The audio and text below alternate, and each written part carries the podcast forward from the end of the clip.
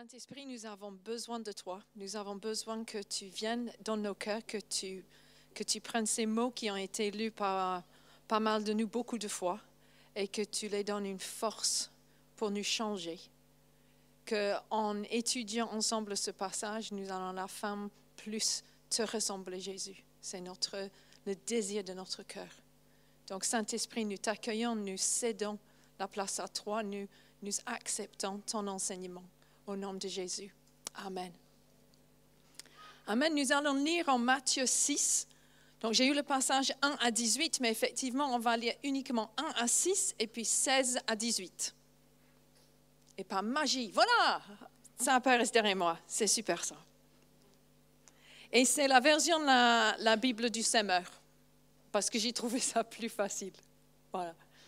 Grande raison intellectuelle. Gardez-vous d'accomplir devant les hommes pour vous faire remarquer par eux ce que vous faites pour obéir à Dieu.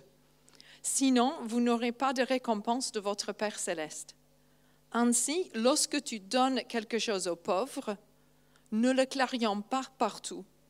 Ce sont les hypocrites qui agissent dans les synagogues et dans les rues pour que les gens chantent le louange. Vraiment, je vous l'assure, leur récompense, ils l'ont d'or et déjà reçue. Mais toi, quand tu donnes quelque chose aux pauvres, que ta main gauche ne sache pas ce qui fait ta main droite. Que ton aumône se fasse ainsi en secret, et ton Père, qui voit dans le secret, te le rendra. Quand vous priez, n'imitez pas ces hypocrites qui aiment à faire leur prière debout dans les synagogues et à l'angle des rues. Ils tiennent à être remarqués par tout le monde. Vraiment, je vous l'assure, leur récompense il endort est déjà reçu.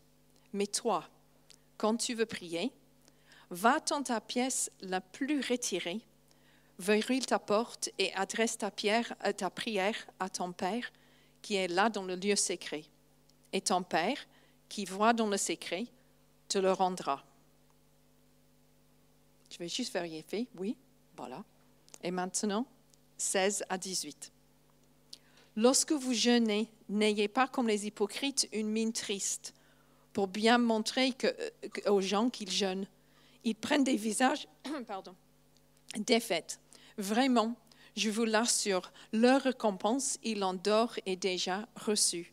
Mais toi, quand tu jeûnes, parfume tes cheveux et lave ton visage pour que personne ne se rende compte que tu es en train de jeûner, sauf ton Père qui est là dans le secret. Alors ton Père qui voit dans le secret te le rendra. Donc Jésus commence ici avec sa conclusion. Et donc moi, je ferai le même. Euh, j'ai la confiance que vous allez quand même rester assise jusqu'à la fin. Mais honnêtement, avec la lumière, si vous avez besoin de partir discrètement, je ne serai pas au courant. Louis II, dans cette première phrase un peu plus élégante, mais un peu plus complexe, donc gardez-vous de pratiquer votre justice devant les hommes pour en être vu. Si je prends ça et je le transforme pas dans un avertissement, mais dans une déclaration affirmative, je dirais, le seul public qui compte dans ta vie de disciple, c'est Dieu. Le seul public qui compte dans ta vie de disciple, c'est Dieu. Et si vous me permettez, je ne sais pas si vous avez constaté que, je suis anglaise, je ne sais pas si c'est évident ou pas. parfois, parfois j'ai belge, parfois canadien, j'accepte tout, j'accepte tout.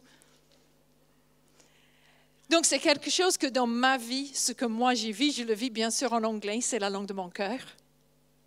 So this, is a life lived to an audience of one. This is a life lived to an audience of one. Et Jésus, en parlant de trois exemples d'actes de foi, il prend les exemples prière, jeûne et dons financiers aux pauvres.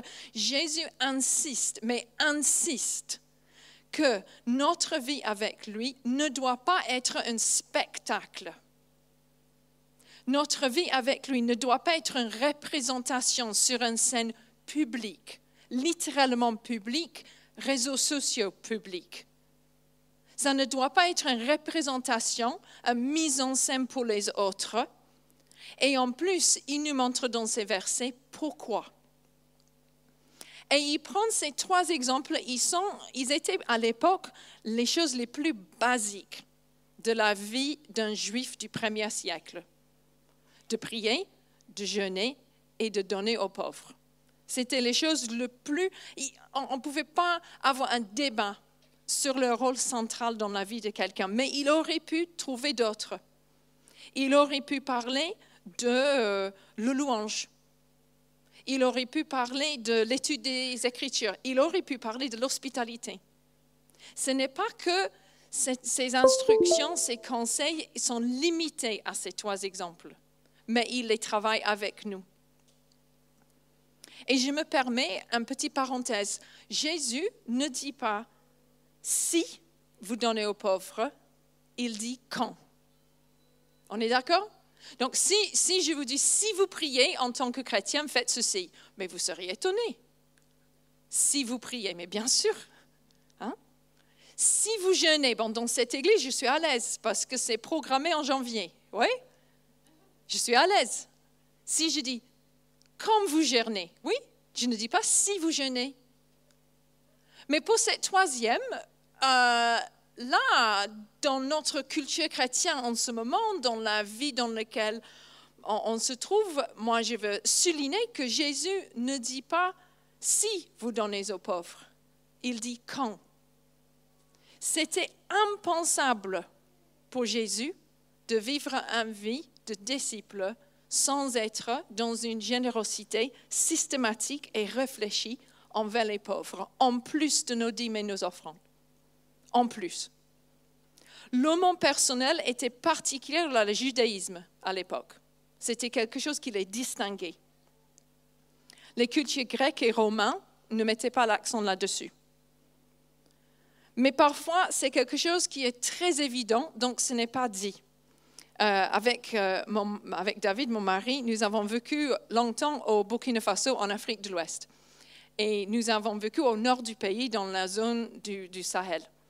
Et nous avons vécu dans un village qui est constitué des dunes de sable. D'accord?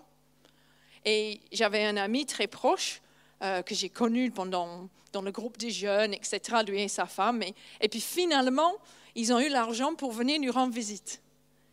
Et il est venu pour me voir et après quelques jours, il m'a dit, mais Nicole, tu m'as jamais dit qu'il y a du sable ici. Hein? Vraiment? Je savais pas quoi dire, mais, mais tu pensais que c'était fait de quoi, une dune de sable Tu as vu des photos, tu savais où j'habitais, tu savais qu'il y a moins de 200 mm de pluie par an. Comment vous pouvez imaginer qu'il y a quelque chose que le sable? Pour moi, c'était si évident, je ne l'ai pas dit. Mais comme lui, il ne l'a jamais vu, il ne le savait pas. Ici, pour Jésus, donner aux pauvres était si évident, ce n'était pas nécessaire de le dire. On le voit sorti dans sa vie. Il vivait trois ans de ministère public sans sécurité financière. Le Fils de l'homme n'a pas d'endroit pour reposer sa tête, mais l'aumône faisait partie de la vie de Jésus. Au dernier repas avant sa crucifixion, avant sa mort, Judas se levait. Bon, nous, nous savons, il se levait pour aller trahir Jésus. Mais si vous lisez bien, les autres disciples ont imaginé pourquoi il se levait et parti. Les idées Bon, comme Judas gérait la bourse commune, quelques-uns supposèrent que Jésus le chargeait d'acheter ce qu'il fallait pour la fête ou de donner quelque chose aux pauvres. C'était si normal pour les disciples de donner, c'était la raison la plus évidente que Judas se lève au milieu d'un repas et il sort. Ça doit faire partie aussi de nos vies la, vie de disciple doit se ressembler au maître. Je reviens parce que, désolé, ça c'était qu'une parenthèse. Donc, ce passage nous propose trois contextes très extrêmes pour nos actes de foi. Le jeûne ne doit pas être visible. Bon, là, c'est assez accessible pour nous parce que nous n'avons pas l'habitude d'exprimer un état intérieur en changeant nos habits à l'extérieur. D'accord? Dans notre culture, ça ne se fait pas énormément, sauf peut-être en cas de deuil ou on porte le noir. Mais c'est rare pour nous que vous pouvez deviner mon humeur ou, mon, état spirituel par mes habits. Donc, celui-là n'a pas trop d'impact, mais l'idée ici que nos prières doivent être dites dans la, pièce la plus retirée, avec une porte fermée à clé, dans un lieu secret. Pour bien comprendre ce que Jésus est en train de dire, il faut faire attention à notre idée de ce que c'est une maison. À l'époque, il n'y avait pas beaucoup de pièces dans une maison et il y avait normalement énormément du monde. On vivait en grande famille avec peu de murs. Ce n'était pas un T4 avec, comme ils disent toujours dans les, dans les annonces immobilières, un T4 dans une résidence sécurisée, euh, proche au transport, oui, lumineuse. Est-ce qu'il y a un appartement non lumineux à Montpellier? Je voulais juste savoir parce que j'ai vu ça sur tous les. Oui, il y en a. On ne parle pas de, cette habitude d'avoir les pièces qui sont réservées individuellement aux personnes. La seule pièce qui fermait à clé dans la plupart des maisons, c'était la cave. C'était le lieu où vous stockez vos graines, vos, grandes, votre huile d'olive, votre vin, votre... C'était le lieu de stockage. C'était le seul qui fermait à clé. Donc Jésus dit ici, que vous devez aller prier dans votre garage. C'est l'équivalent. Vous devez aller dans votre, votre cave, votre garage, votre cellier pour prier, pour ne pas être remarqué. Et même jusqu'au point, dans le premier, ils disent, vous devez donner pour qu'une main ne sache pas ce que l'autre fasse. Alors là, là on, on comprend que Jésus, il exagère. Moi, je suis capable de un minute à l'autre d'oublier ce que moi je fais, oui.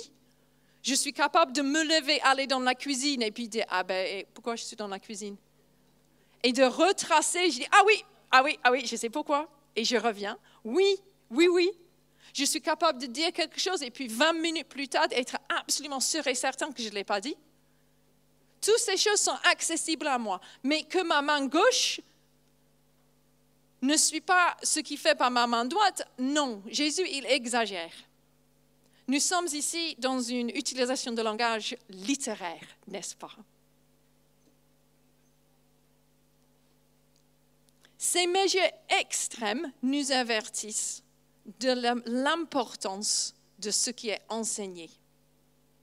Quand Jésus donne les exemples si extrêmes que pour un juif, l'idée que vous devez cacher que vous jeûnez, en mettant les habits normaux, à leur époque, ça aurait été un enseignement extrême. L'idée que vous devez partir dans l'équivalent de votre garage pour prier sera un enseignement extrême. Et oui, bien sûr, le comble, c'est qu'un partie du corps perd connaissance, perd, perd compréhension de notre partie. Trois fois, Jésus nous souligne l'importance de ce qu'il est en train de dire en nous disant de faire quelque chose qui est à la base impossible. Et trois fois dans ces mêmes passages, et j'ai exprès sorti les versets au milieu pour avoir, j'espère, l'impact sur vous, trois fois Jésus utilise une comparaison avec les hypocrites pour dire, ne soyez pas comme eux. Alors, nous allons nous arrêter un moment avec ce mot hypocrite. C'est utilisé pour, pour, désigner un groupe de personnes, c'est utilisé 17 fois dans les évangiles. Chaque fois, c'est dans la bouche de Jésus. Le mot hypocrisie, oui, on le trouve dans les lettres, on trouve quelques exemples dans les sommes, mais l'idée de désigner un groupe de personnes qui s'appellent les hypocrites, c'est que Jésus qui le fait dans la Bible. Et c'est 17 fois. Donc, normalement, quand quelqu'un parle, plus qu'il parle de quelque chose, ça reflète encore une fois l'importance de cette chose dans leur vie, n'est-ce pas? Vous pouvez passer des heures avec moi, des jours, des semaines entières, et je ne vais jamais parler du basketball. Mais jamais, jamais. Ni la marque de ma voiture, dont je ne suis pas absolument convaincue même aujourd'hui ce que c'est. Moi, j'utilise le petit bip dans le parking pour identifier ma voiture. on, a dû, on devait choisir une autre couleur parce que c'est le, le argenté, comme toute petite voiture argentée. Une fois, j'ai paniqué que le clé ne marchait pas, mais vraiment paniqué jusqu'au point, j'ai dit, mais il faut que j'appelle quelqu'un. Puis je me suis rendu compte que ce n'était pas ma voiture.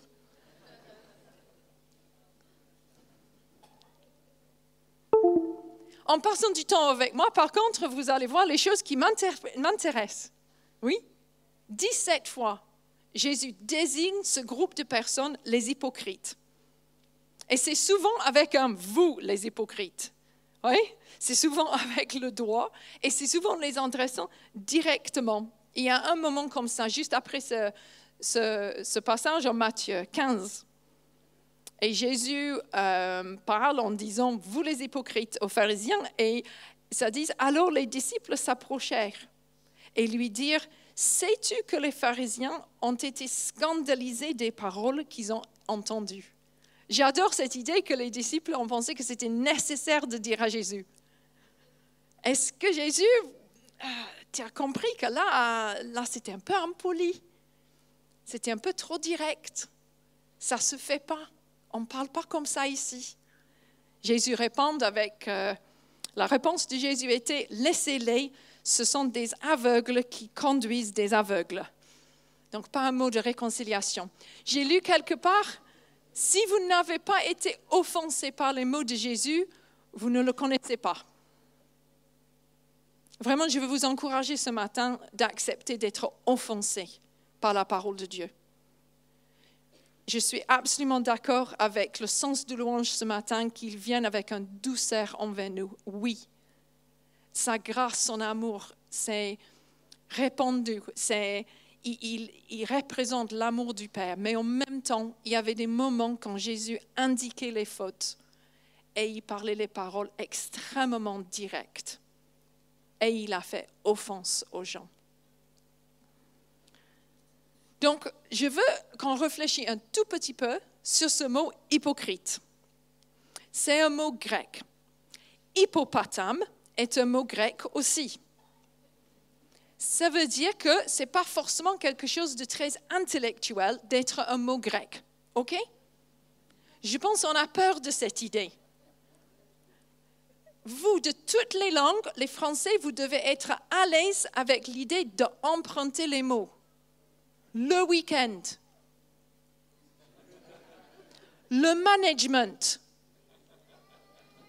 J'ai entendu que les jeunes vous disent un after church mais vous avez les mots. Vous pouvez dire fin de semaine, gestion et après l'église. C'est pas plus court, hein? C'est pas plus court. Hippopotame est un mot grec et hypocrite aussi. Donc, ayant aucune peur de l'idée que c'est un mot grec, on va juste réfléchir de ce, que ça veut dire. OK? Notre définition dictionnaire de hypocrisie donne l'idée de dissimuler pour cacher la méchanceté. Oui, je lis un que j'ai trouvé, qui, euh, qui dissimule ses sentiments, ses pensées, sa véritable personnalité, qui est forbe et sournois avec un but malveillant. Et, et, je crois, je crois bien qu'il y a des moments que Jésus utilise le mot hypocrite pour dire ceux qui sont faux semblants, oui. Mais il y a un autre sens qui est lié avec ça, mais pas exactement.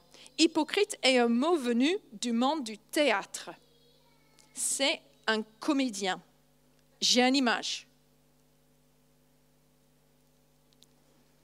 Les acteurs à l'époque portaient des masques, mais c'est très important que vous voyez ce que ça veut dire un masque dans ces circonstances. Ce n'était pas un masque pour cacher l'identité. C'était un masque pour amplifier leur voix. Vous voyez surtout sur, l'image à droite que les bouches sont grandes, grandes ouvertes. Oui? Et ils n'étaient ils étaient pas plats. Ils, avaient comme une petite trompe. Et ça amplifiait les voix. Et les, ils donnaient les émotions, mais extrêmes. À gauche, vous voyez quelqu'un heureux, quelqu'un triste. C'était pour ceux qui euh, était au fond de théâtre qui pouvait mieux distinguer.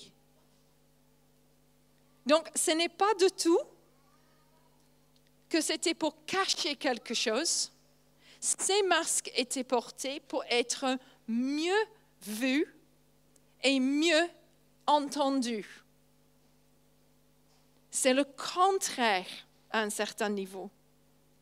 Et Jésus explicite dans ce passage que d'être hypocrite et de faire les actes pieux pour être vu, pour être constaté, c'est-à-dire de faire les actes de foi avec un regard horizontal, d'être soucieux de l'impact de ma vie de disciple sur les spectateurs de ma vie. Les spectateurs de ma vie. Jésus dit qu'il donne dans les rues pour que les gens chantent le louange. Il prie debout dans les synagogues pour être remarqué et pour être bon, bien, pour bien montrer aux gens qu'il jeûne. C'est pour être vu. Et c'est ça, à un certain niveau, d'être un hypocrite. Ils sont des comédiens car ils adaptent leur comportement pour être visibles. Ils se mettent sur scène. Ils utilisent le synagogue, le lieu de prière, pour développer leur réputation publique. Et ils font attention que leur acte de, piété, pieux est remarqué. Ils changent les circonstances dans lesquelles ils font quelque chose qui, à la base, juste et bon et correct pour que ça ait un impact sur les gens autour d'eux. Jésus nous dit que cette euh, religion comme spectacle a bien un effet. Trois fois, il constate qu'il y a une récompense, une récompense humaine, un retour, un impact sur ceux qui sont autour d'eux. Et qu'est-ce que c'est cet euh, impact? Ben, Il y a l'honneur. C'était fait pour recevoir l'honneur. C'était fait pour améliorer, accentuer la crédibilité, pour l'affirmation, pour gagner la faveur, pour avoir l'approbation.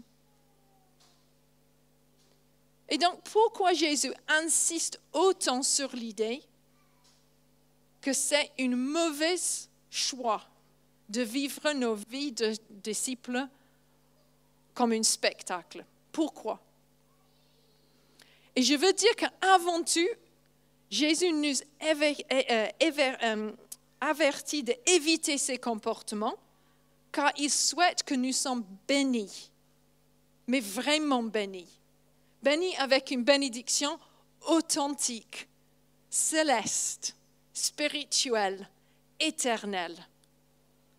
Trois fois, nous sommes confrontés avec un choix. Soit que nous pouvons avoir une récompense, disent devant les gens, c'est-à-dire horizontale, une récompense donnée par les personnes autour de nous, ou sinon, nous pouvons avoir une récompense de notre Père céleste. Alors là, ce n'est pas une devinette, ce n'est pas un énigme, ce n'est pas difficile, ce n'est pas une offre dans un magasin où vous devez choisir d'avoir soit une remise immédiate ou des points sur une carte de fidélité.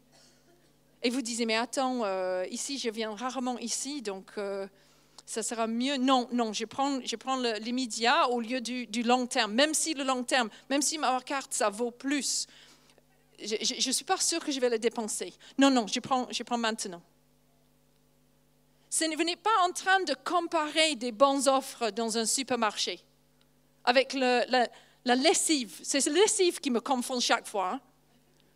Le lessive, il y en a celui-là, il fait 36 cuvées et celui-là 48. Mais celui-là, il a moins de 30% et celui-là, il a moins de 20%. Mais s'il fait plus, est-ce que... Et puis, il y a l'environnement en plus. Et moi, je peux passer des heures devant, devant le, lessive. Et en, en partant avec ça, pas persuadé que j'ai fait le bon choix. Ici, ce n'est pas que Jésus met devant nous deux choses qui sont à peu près pareilles, ça dépend. Est-ce que vous êtes pressé, vous préférez la récompense tout de suite? Il vous dit soit que vous avez que les gens qui vous applaudissent ou que vous pouvez avoir votre Père céleste. Est-ce que vraiment il faut réfléchir sur ça? Il nous propose ici la meilleure manière de vivre. Et c'est toujours le cas. C'est toujours le cas quand Jésus nous donne les indications, les conseils, même quelque chose qu'on appellerait une loi. Il le fait parce que c'est le bon chemin. Ça amène à la bien-être. J'ai eu, euh, il y a quelques semaines ici, quelque chose à partager avec vous.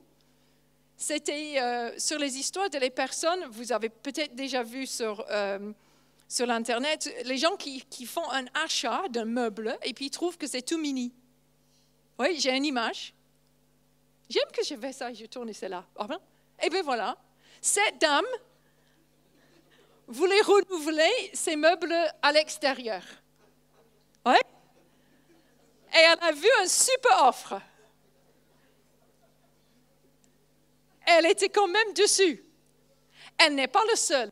Rentrez chez vous. Bon, quand vous rentrez, je, suis sûre que vous avez beaucoup de choses super importantes en fait. Vous n'auriez pas le temps. Mais si vous avez cinq minutes, cherchez les gens qui ont acheté des petits meubles au lieu des grands et ils sont pleins. Et c'est vraiment hyper rigolo. Hein? Il y en a des tout petites chaises. Mais une femme aux États-Unis, elle a acheté la toute petite chaise à 5 euros. Mais qu'est-ce qu'elle imaginait? Un autre, c'était tellement réaliste la photo, c'est vrai que, ben oui, le prix. Pour là, là, là, c'est un arnaque parce qu'elle a payé 70 euros pour ça.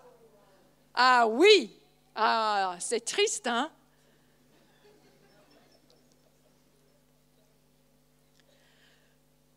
Quand vous marchez avec Jésus, vous n'êtes pas en train de faire ce genre d'achat.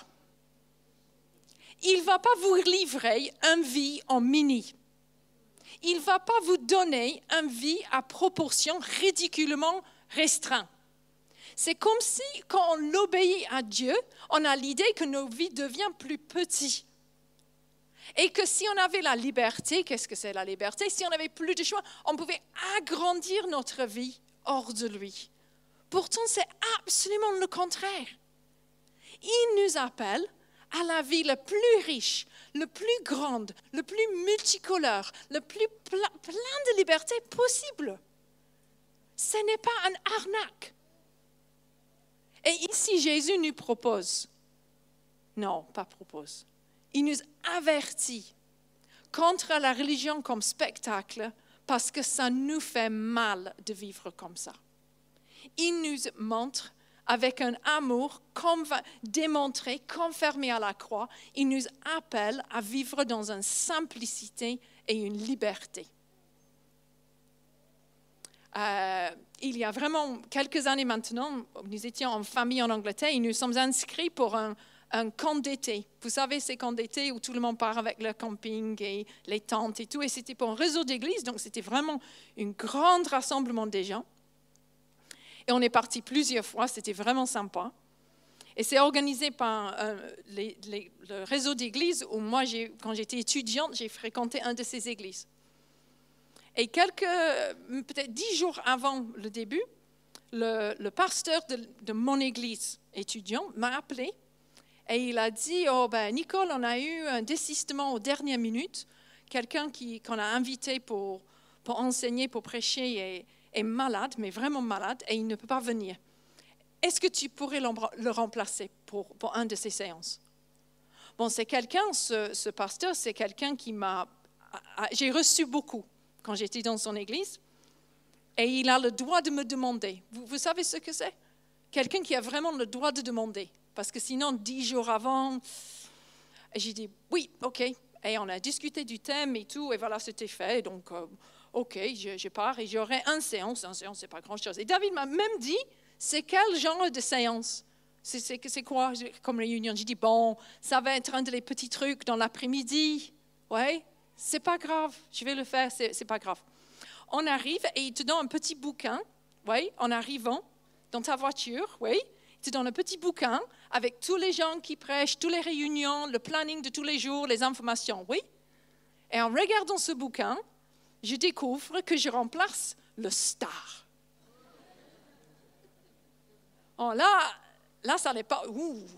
Mais je dis, mais c'est pas grave. Ça va être quand quelqu'un est invité comme ça, il prend plusieurs créneaux. Ça va être un des petits trucs l'après-midi. Ouais.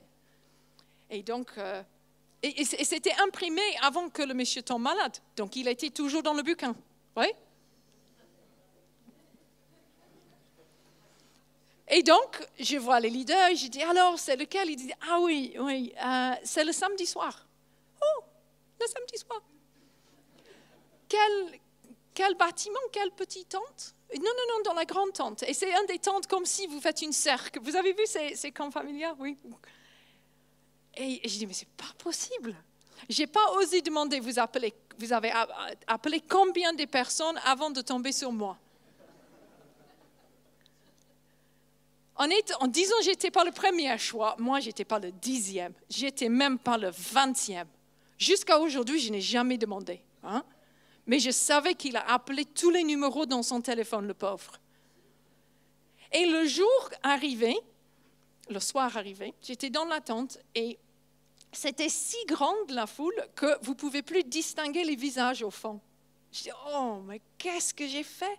Comment c'est possible que je suis ici Et j'avais une énorme, conviction.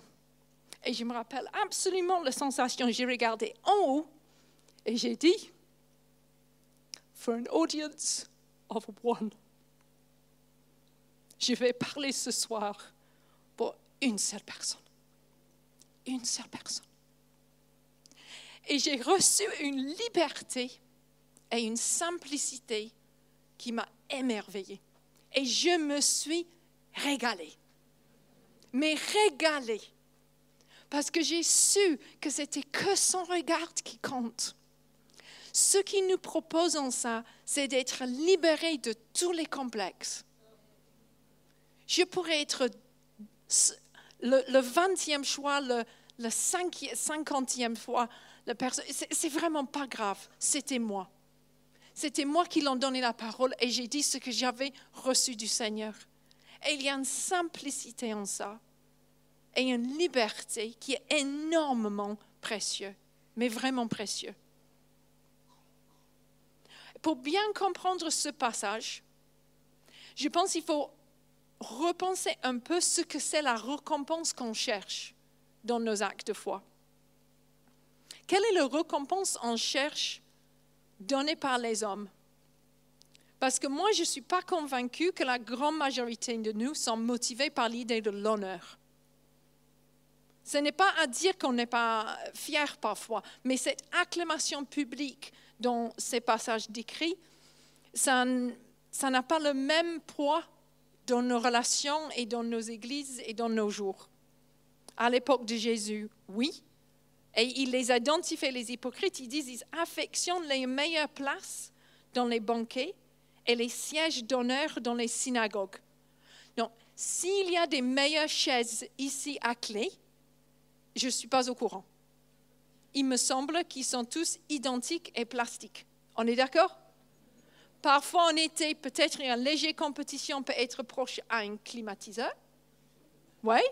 Autre que ça, je ne vois pas un banque d'honneur ici. Et s'il y en a, je ne suis pas motivée pour l'avoir. Mais quelle est la motivation alors pour la religion comme spectacle qui est courant, qui nous touche? Et moi, je pense que c'est la reconnaissance. Moi, je pense qu'on est motivé par la reconnaissance. Je pense que nous voudrions que nos actes de service, de ce que nous faisons en tant que disciples, que ça soit remarqué afin qu'on nous donne, on nous dise merci. Et c'est surtout quand l'acte nous a coûté cher. Nous voulons être remerciés. Si la gratitude des autres est votre carburant, vous n'allez pas tenir longtemps. Là, c'est juste un conseil. Hein. Dans vos lieux de travail, dans vos familles, ici dans cette église comme toute autre église, si c'est la gratitude qui vous donne l'énergie, la gratitude des autres personnes qui vous donne énergie, vous allez être épuisé. Si nous cherchons la reconnaissance, l'efficacité, si nous cherchons une réussite visible, un impact qui est félicité pour nous donner la force, nous allons être bientôt vides. Mais si nous abandonnons ce fonctionnement, si nous ne cherchons pas ces choses, pour nous faire remarquer, Jésus répète trois fois la promesse que ton Père, qui voit dans le secret, te le rendra. Ça, c'est votre choix. La deuxième raison pour laquelle Jésus nous donne ces avertissements, c'est que quand nous vivons pour être vus et remerciés, il y aura un impact négatif dans les relations autour de nous. En Matthieu 23, et je vous conseille de le lire, il y a un long passage, quasiment tout le chapitre est en parallèle et est une, euh, et ça explicite même plus ce que Jésus veut critiquer dans les hypocrites. Dans ce passage, il adresse directement les hommes qui agissent pour être vus et il décrit une ambiance pourrie qui est créée dans une communauté par la religion comme spectacle.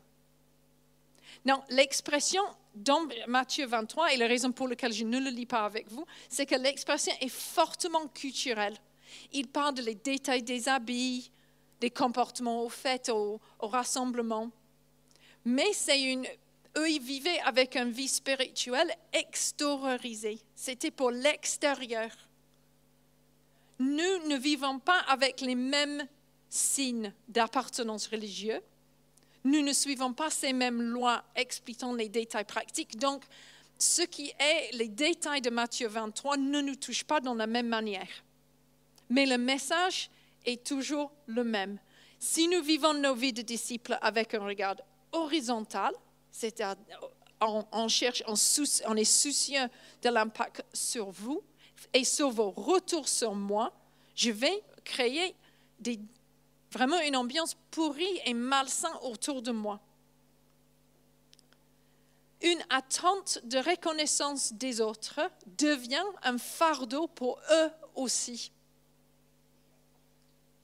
Ça nous fait mal, mais ça fait mal à les gens autour de nous aussi. Je vais juste vous demander à réfléchir à vos lieux de travail. Et combien de fois l'idée que quelqu'un n'a pas dit merci a créé des conflits? En travaillant dans un établissement scolaire, j'ai fait trop de fois l'erreur en envoyant un mail à la fin, à la fin d'un projet collaboratif qui était là pour construire les liens. Et j'écris la main et je remercie un tel et je remercie un deuxième et un troisième et un quatrième et un cinquième. Et j'oublie le sixième? Ou que j'ai mis le cinquième devait être le premier parce qu'il a fait plus? Oui. Et ça crée autant des, peines et des douleurs et des difficultés parce que ces gens avaient comme carburant le remerciement. Ça créait vraiment des conflits entre les personnels dans une équipe. Quand c'était au travail, à plus fort raison quand c'est dans nos relations plus proches, dans nos familles. Moi, parfois, si je cuisine un repas qui prend un temps plus qu'un repas ordinaire, OK? Et je le mets devant ma famille, j'ai appris maintenant, il faut les avertir. Il faut dire, ce repas-là était beaucoup de travail. Si vous l'appréciez et vous voulez le manger encore une fois, il faut être verbalement reconnaissant pendant le repas. OK?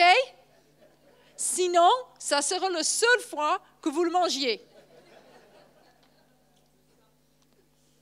Mais combien de fois, j'entends c'est ça, je ne vous vois pas, et c'est super, vous comprenez l'accueil, l'hospitalité, le travail en famille de mettre le repas sur la table, sur la table. Si on cherche, si notre carburant est la reconnaissance, waouh, ça pourrit la relation.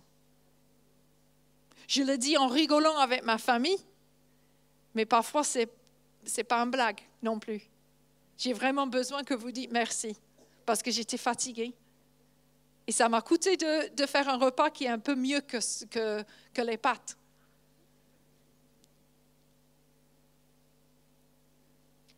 Celui qui a la plus grande maison dans une famille, la fête est toujours chez eux. On est d'accord? Mon frère a une maison qui est tellement jolie que les touristes le prennent en photo la fête est toujours chez lui. C'est fatigant, j'imagine, pour lui. On essaye tout ce qu'on peut faire pour le rendre plus léger, mais, finalement, c'est vrai, ça tombe toujours, c'est toujours chez lui. Il a le, plus joli jardin, il a la place pour tout le monde s'égarer. Euh, ben c'est chez lui. Les parents, vous les parents, si vous attendez la reconnaissance de vos enfants, ou vous risquez, vraiment risquez de pourrir vos relations avec eux. Ça, ça vient de mon cœur, mais avec grande sincérité. Si les parents vous attendez la reconnaissance de vos enfants, si c'est important pour vous, si c'est la seule manière dans laquelle vous continuez d'investir dans la relation, vous allez pourrir ces, relations. Ils vont être tordus et compliqués. Et les enfants, si ont reçu que vos parents demandent toujours d'être remerciés, pardonne, pardonnez-nous. Mais vous voyez à quel point ça peut pourrir quelque chose. Et dans la vie de couple, c'est la même chose. Si on fait toujours quelque chose dans, dans, notre vie de couple pour la reconnaissance, ou au moins que c'est à mesure d'être reconnu, mais il n'y a plus de service. Ce n'est pas basé dans l'amour. L'amour n'attend pas merci. L'amour donne.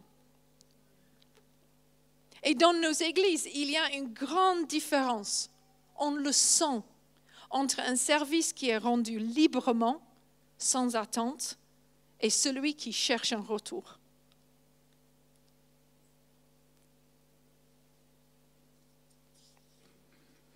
Donc si ma vie de disciple n'est pas vécue avec le regard horizontal, que je pense et j'espère que vous êtes maintenant bien convaincus. Et si le seul public qui compte, c'est Dieu, comment ça impacte le fonctionnement de, de vous, l'Église, bien visible autour de moi Vous êtes littéralement en ce moment mon public. Oui? Mais, mais, vous êtes là et c'est moi qui parle et, la dynamique entre moi et vous, c'est le public. Mais je viens de dire que je le fais que pour lui. Donc, comment nous devons nous comporter entre nous? Donc, notre approbation ne vient pas de l'Église, mais notre encouragement vient de nos frères et sœurs. C'est ça la différence. En Hébreu 12, versets 1 et 2, c'est pourquoi nous aussi, qui sommes entourés d'un si grand nuée de témoins, débarrassons-nous de tout fardeau et du péché qui nous cerne si facilement de tous côtés, et courons avec endurance l'épreuve qui nous est proposée. Gardons les yeux, les yeux fixes sur Jésus, qui nous a ouvert le chemin de la foi et qui l'apporte à la perfection. Dans la course de notre vie, nous avons besoin de ceux qui crient pour nous et qui nous soutiennent et c'est ça notre relation horizontale. Parfois, ils font les, entretiens avec euh, quelqu'un qui vient de gagner la médaille d'or euh, dans les Olympiques. Oui? Et ils prennent le pauvre qui est essoufflé. Vous avez remarqué ça? Je ne sais pas s'ils font ça sur le télé français. Comme ça, tous doivent être dans les médias maintenant. Le pauvre, il vient de courir 400 mètres à, je ne sais pas, un très, très, très minime nombre de, secondes et on lui dit alors comment vous vous sentez Il ne veut pas juste être fatigué pour le moment, fatigué. Mais souvent, quand ils parlent, ils vont dire mais les derniers 10 mètres ou les dernières minutes, je ne sais pas comment j'ai couru. Je ne sais pas comment j'ai couru. C'est la foule qui m'a porté. Et nous sommes, nous, les frères et sœurs, vous êtes la foule qui vont crier pour moi, pour me porter dans ma course. Mais mes yeux sont fixés où? Sur Jésus. Ils sont fixés sur vous et votre retour Non. Ils sont fixés sur Jésus. Dans une prédication ici à, à c'était Philippe Jorin qui a proposé un modèle pour nos relations. Je ne me rappelle pas s'il a dit par jour, par semaine, euh, mais il a dit, cherchez toujours à dire merci, bravo et courage. Ça peut être la discipline de notre vie, de prendre entre, On ne va pas dire tous les jours, parce qu'on dit tous les jours et on le fait pour trois jours et puis c'est trop et on abandonne. Tous les semaines. Tous les semaines Dimanche à dimanche. Entre ce culte et le prochain culte. Prenez le temps de dire merci à quelqu'un. Prenez le temps de dire bravo à quelqu'un et prenez le temps de dire courage à quelqu'un. Puis vous accomplissez, en faisant tout ça, vous allez accomplir la mission d'être la foule qui crie, qui soutient cette grande foule de témoins qui nous entoure. Parce que nous sommes la foule qui dit oui. Nous sommes la foule qui dit Amen. Nous sommes la foule qui dit lâchez pas. Nous sommes la foule qui dit ça vaut le coup. Nous sommes la foule qui finalement, quand tout est fini, vont être ensemble aux cieux. Que Dieu nous donne la grâce de marcher dans la lumière de sa parole. Amen.